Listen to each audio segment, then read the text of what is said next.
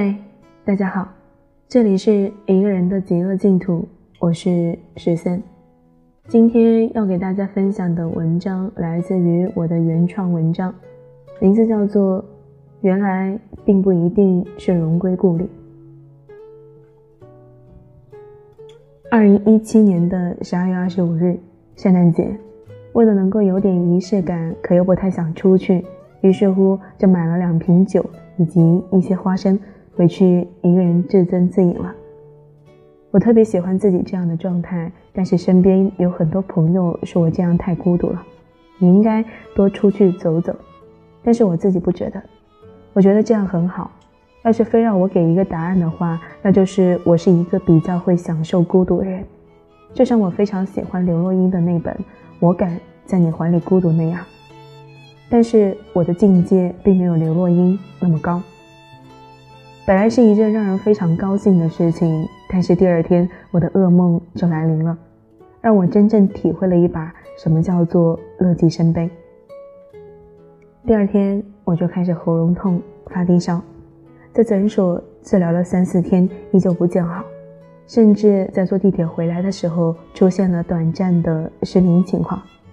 这些我都没有在怕的，都处理得非常好。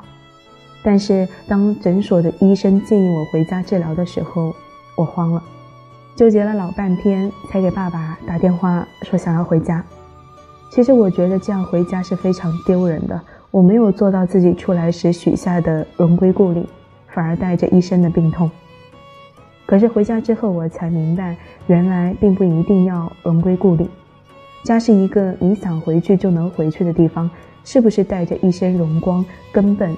不重要，只要你回家，爸爸妈妈都是高兴的，因为你回家，冰箱里总是有很多新鲜的菜，饭桌上基本都是你爱吃的菜，小房间里有你吃不完的水果零食，还老是念叨你会不会不够吃，然后你在家里待上半个月，只能胖几斤，当然在家里也会被念叨，你要好好学习，好好工作，最好是能找个男朋友。这样我们就没啥可操心的。其实啊，他们也就是念叨念叨，你真的如何了，回家照样是个宝。我们背井离乡的时候，都带着荣归故里的心，仿佛若自己没有在外面赚得一身荣光，就没脸回去一样。可其实不然，你回去就是给父母最好的礼物，他们根本不会在乎你是不是带回来了荣光。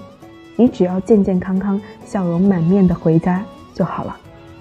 所以啊，我们的背井离乡都是为了荣归故里，但是故里并不一定要一身荣光才能回。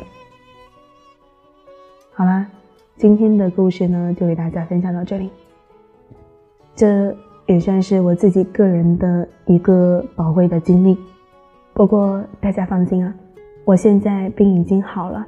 已经回到自己工作的城市继续工作，希望下一次回去的时候，我能够健健康康，带着一点点的荣光回家。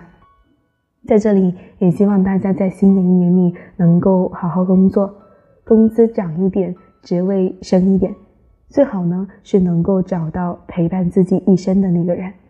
好啦，今天的碎碎念呢，也给大家分享到这里。最后，感谢大家的收听。我们下期再见。